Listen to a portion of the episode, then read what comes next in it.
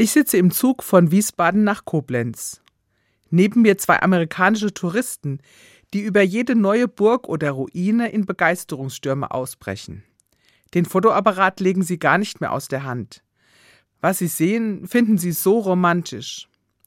Die alten Burgen in unserem Land haben unsere Vorfahren gebaut, um im Schutz ihrer dicken Mauern zu wohnen. Solche Mauern sind nicht leicht zu überwinden. Beim Betrachten der Mauern denke ich, zum Glück brauchen wir die heute nicht mehr. Aber dann fällt mir ein, dass es ja auch andere Mauern gibt. Die kann man zwar nicht sehen, aber sie können in unserem Leben doch eine große Rolle spielen. Mauern der Fremdheit oder Mauern des Misstrauens, ja sogar Mauern des Hasses. Immer wieder treffe ich auf Menschen, bei denen habe ich das Gefühl, sie leben hinter einer Mauer, ich komme nicht an sie heran. Auch andere Mauern habe ich schon erlebt. Die Mauer der Angst vor einer Prüfung oder einer unangenehmen Situation. Die Mauer des Schweigens nach einem hässlichen Streit. Die Mauer des Unverständnisses zwischen den Generationen. Die Mauer der Zugehörigkeit zu einer bestimmten Gruppe. Die schwierigste Mauer ist vielleicht der Tod.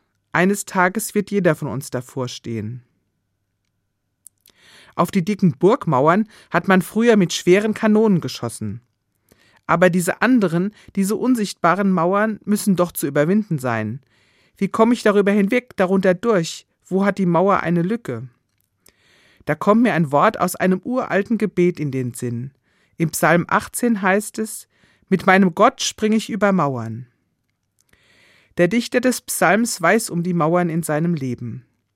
Er diskutiert sie nicht weg, er bittet Gott auch nicht, diese Mauern einstürzen zu lassen. Aber er hat das feste Vertrauen, diese Mauern sind zu überwinden. Und Gott ist es, der mir hilft, Mauern zu überwinden, meine eigenen und die von den anderen.